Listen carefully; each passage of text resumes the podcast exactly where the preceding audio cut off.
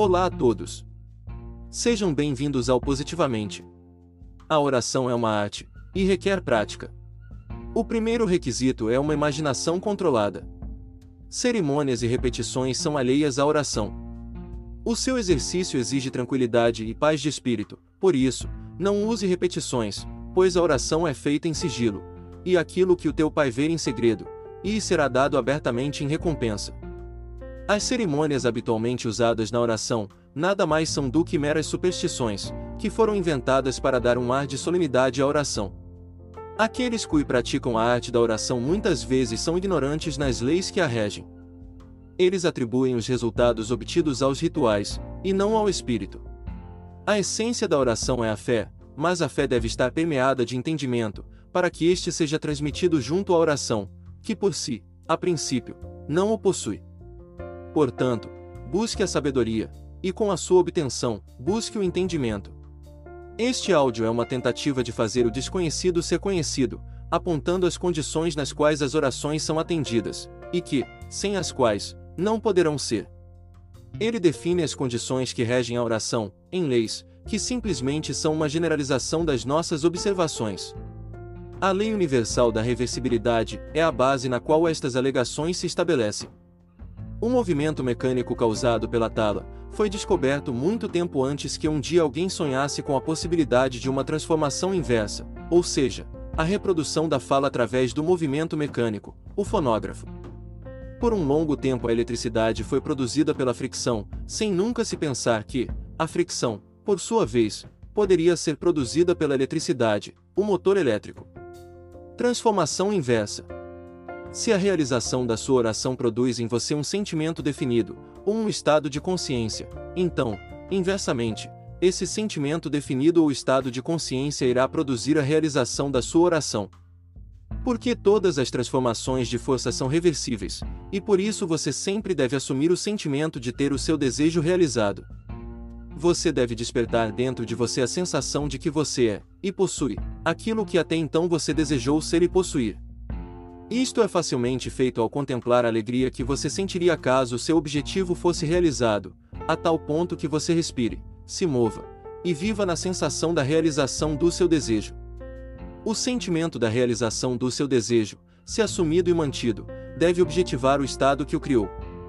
Esta lei explica por que a fé é a substância das coisas que as esperam, e a prova das coisas que não se veem, e por que ele chama as coisas que não são vistas, como se fossem, e o que é invisível, torna-se visível. Assuma o sentimento de que o seu pedido está realizado. A dualidade da consciência deve ser um conceito claro para o homem, e a base de toda oração verdadeira. A consciência possui uma parte consciente e uma parte subconsciente. A maior parte da consciência encontra-se abaixo da esfera da consciência objetiva. O subconsciente é infinitamente maior, e é a parte mais importante da consciência, ele é a causa da ação voluntária. O subconsciente é a essência do homem, enquanto o consciente é o seu conhecimento. Eu e meu pai somos um, mas meu pai é maior do que eu. O consciente e o subconsciente são um, mas o subconsciente é maior do que o consciente. Não crê que eu estou no Pai, e que o Pai está em mim. As palavras que eu vos digo não vos digo por mim mesmo, mas o Pai, que habita em mim, é quem realiza as suas obras. João 14, versículo 10. Eu, a consciência objetiva, por mim mesmo não posso fazer nada, mas o Pai, o subconsciente, é quem realiza as suas obras.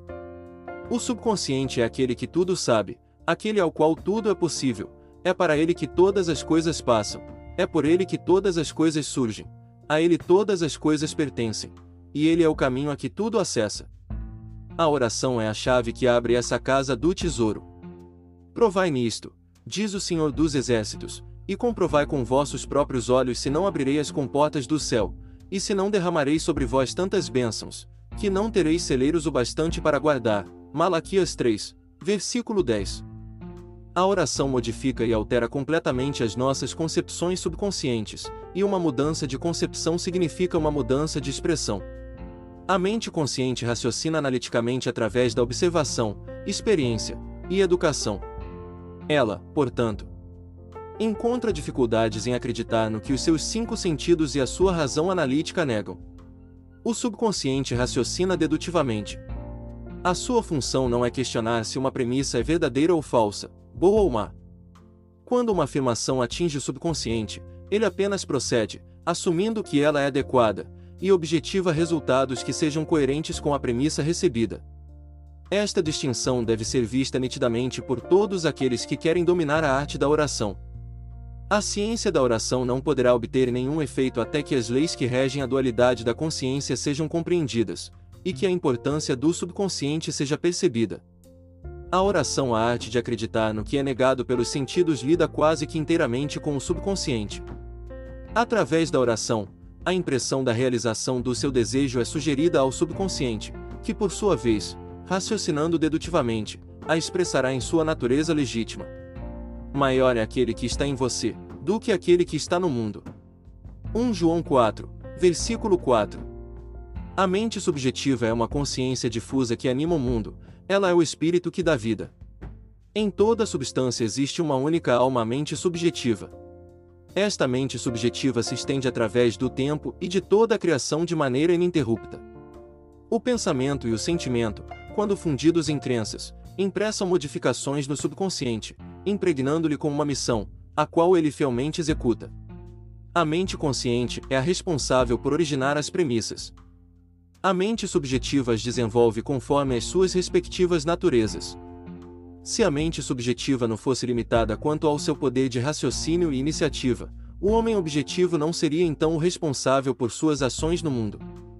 O homem transmite as suas ideias para o subconsciente através dos seus sentimentos, e o subconsciente transmite estas ideias de uma mente para outra através da telepatia. Suas convicções internas a respeito dos outros são transmitidas a ele sem o seu conhecimento ou consentimento consciente, e se as suas convicções forem subconscientemente aceitas por eles, elas influenciarão os seus comportamentos. As únicas ideias que podem ser subconscientemente rejeitadas por estes indivíduos são as ideias que você tem sobre eles que eles não aceitam como verdade sobre si mesmos. Tudo o que você pensa e deseja para os outros, se for subconscientemente aceito por eles, pela lei da crença que rege o raciocínio subjetivo, será fielmente expresso por eles de forma objetiva.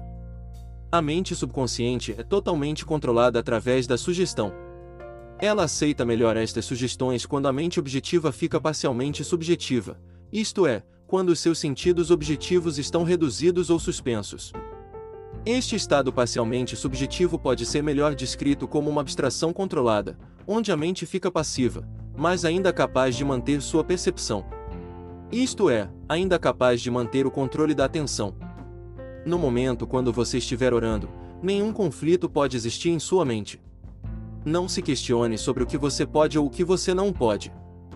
O sentimento do seu desejo realizado, e pela lei universal da reversibilidade, você irá realizar seu desejo. As orações não são feitas com sucesso, a menos que haja um rapport entre as mentes consciente e subconsciente do orador, e isto só pode ser feito através da fé e imaginação. Através do poder da imaginação, todos os homens, principalmente os homens de imaginação fértil, sempre recebem insights. Mesmo assim, todos os homens, especialmente os homens pobres de imaginação, estão abaixo de seu potencial. Quem nos garante que não foram nossas mães, enquanto minavam nossos berços, que despertaram esta sutil diferença em nossas mentes? Se involuntariamente é possível plantar sugestões nas pessoas, então, não há nenhuma razão para duvidar que é possível plantar sugestões em alguém de maneira intencional, e de uma maneira muito mais forte.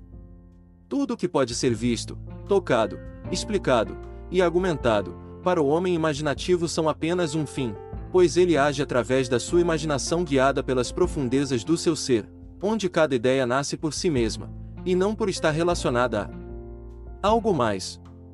Dentro dele, não há nenhuma necessidade de se manter nos limites da razão, pois o único limite o qual ele segue é o seu instinto secreto, que lhe ensina a evitar a todas as sugestões que não sejam as que o levem à realização do seu desejo.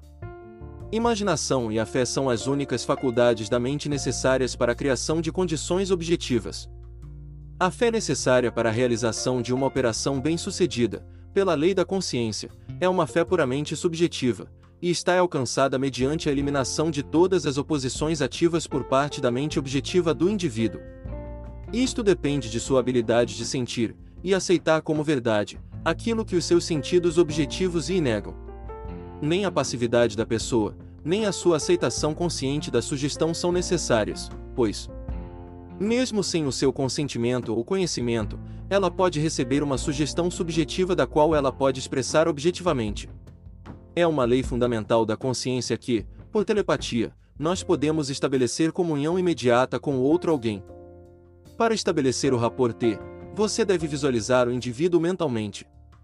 Concentre sua atenção nele, e mentalmente chame-o pelo nome, como você normalmente faria para chamar a sua atenção. Imagine que ele o respondeu, mentalmente ouça a sua voz. Visualize-o interiormente, estando ele no estado que você deseja obter. Então, imagine que ele está dizendo, em um tom normal de conversa, aquilo que você desejava ouvir. Mentalmente, responda a ele.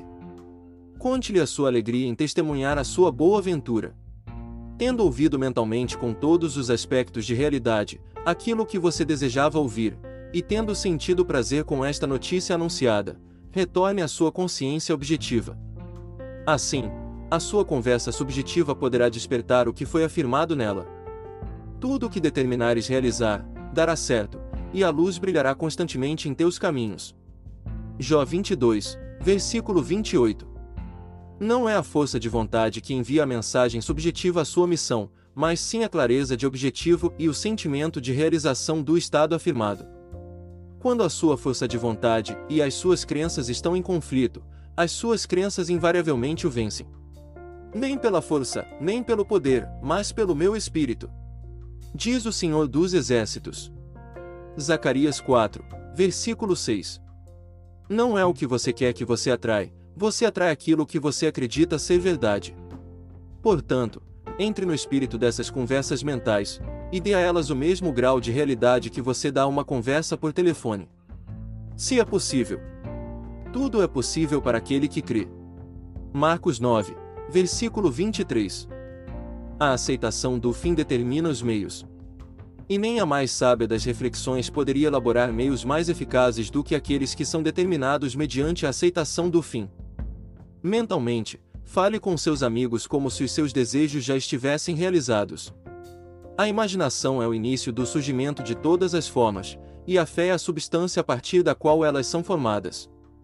Através da imaginação, tanto o que está latente quanto o que está adormecido na consciência, é despertado e moldado. As curas atribuídas às influências de certos medicamentos alternativos, relíquias e lugares sagrados são efeitos da imaginação e da fé. O poder curativo não está no espírito que habita neles, mas sim no espírito no qual eles são aceitos. A mente subjetiva é totalmente controlada pela sugestão, então, seja objeto da sua fé verdadeiro ou falso, você irá obter os mesmos resultados. Não há nada de Quanto mais a mente objetiva se manter alheia à sugestão, melhor a mente subjetiva executará a sua função. O indivíduo acabará subconscientemente aceitando a sugestão e achará que foi ele quem a originou, comprovando assim a verdade dita por Baruch Spinoza: não conhecemos as causas que determinam as nossas ações.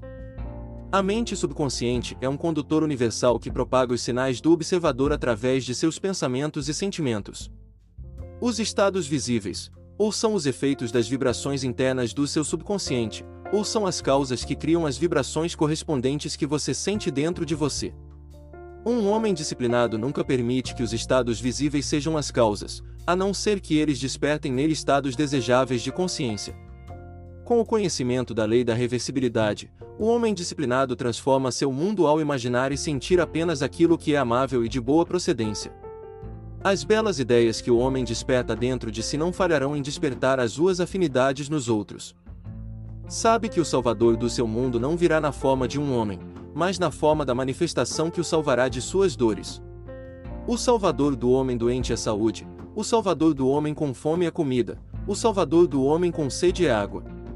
O homem anda na companhia do Salvador, quando percebe a sensação de ter o seu desejo realizado.